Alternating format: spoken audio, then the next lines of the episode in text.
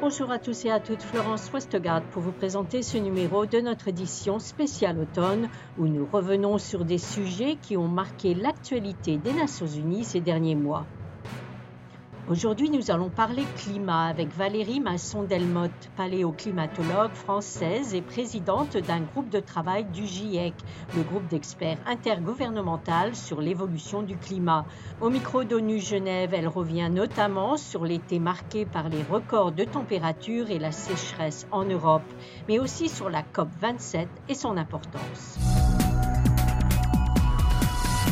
Quand on regarde le, rapport du GIEC de 2022, qui porte sur les impacts, les risques et les enjeux d'adaptation, il a identifié quatre risques majeurs pour l'Europe de l'Ouest. Donc la chaleur extrême, ses effets pour la santé. Euh, dans mon pays, en France, on a eu une surmortalité d'à peu près 11 000 personnes cet été. Les effets pour euh, les écosystèmes euh, terrestres, j'ai vu en venant l'état des forêts par exemple, mais aussi les canicules en mer et leurs conséquences là en Méditerranée sur la vie marine. Le deuxième risque majeur, c'est le risque de pénurie d'eau, qui était identifié comme d'abord plus aigu pour la partie méditerranéenne et puis croissant pour les latitudes plus tempérées, avec des effets en cascade sur l'approvisionnement en eau, sur les activités agricoles, mais aussi des impacts économiques graves. Et on l'a vu cet été notamment sur la vallée du Pô en Italie ou bien euh, la vallée du Rhin qui a affecté le, transport et l'activité économique. Le troisième euh, risque majeur, c'est associé euh, aux effets d'un climat qui se réchauffe sur les activités agricoles. donc notamment les, conditions chaudes et sèches, on l'a vu en fait hein, partout avec des grosses difficultés. Et puis le quatrième risque, c'est des risques d'inondations multiples amplifiés par l'imperméabilisation des sols dans les villes. Et donc ça fait partie des choses qui ont été observées et qui sont préoccupantes parce que euh, il y a ce décalage entre l'adaptation qui serait nécessaire et celle qui est réellement là. Euh, et donc partout dans le monde, euh, on vit avec des conditions climatiques inédites, nouvelles, qui ne sont pas les mêmes que celles des générations avant nous, et pour lesquelles en fait on a besoin de transformer beaucoup de pratiques.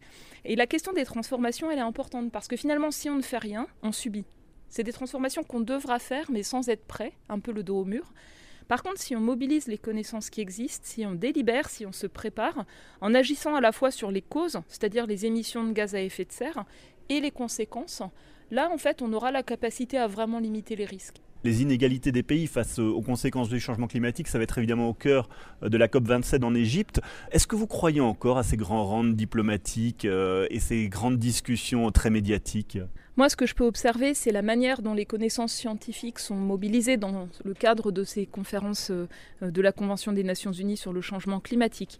Et par exemple, quand moi j'ai pris mes fonctions pour superviser euh, des rapports du GIEC, c'est-à-dire euh, mobiliser des milliers de chercheurs dans le monde entier pour évaluer l'état des connaissances et le communiquer d'une manière claire, le premier rapport qu'on avait préparé, c'était une invitation lors de la COP 21 à la construction de l'accord de Paris sur le climat, sur un degré et demi de réchauffement planétaire.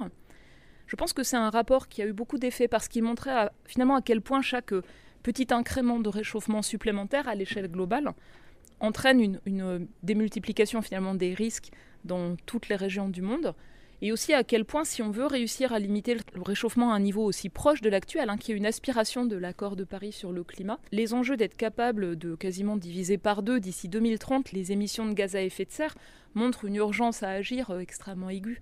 Et ce qui est frappant, c'est que ce rapport a été approuvé par les représentants de tous les pays, parce que les éléments scientifiques factuels étaient robustes, étaient là, indéniables, et ensuite, il a été écarté euh, au moment de la COP 24 euh, en Pologne des décisions des représentants de tous les pays. Et en fait, les, points clés de ce rapport ne sont rentrés que l'année dernière à la COP 26 dans la, la conclusion, donc endossée par l'ensemble des gouvernements, sur science et urgence. Et c'est la première fois que l'ampleur de la baisse des émissions de gaz à effet de serre immédiate, permettant de limiter le réchauffement à venir et donc de tenir hein, les, les objectifs de long terme de l'accord de Paris, rentrait dans des délibérations euh, et euh, les conclusions des Nations Unies. Il y a aussi un décalage entre les promesses que les pays ont mises sur la table. C'est pas le moment des COP où ça se passe, c'est à l'intérieur de chaque gouvernement.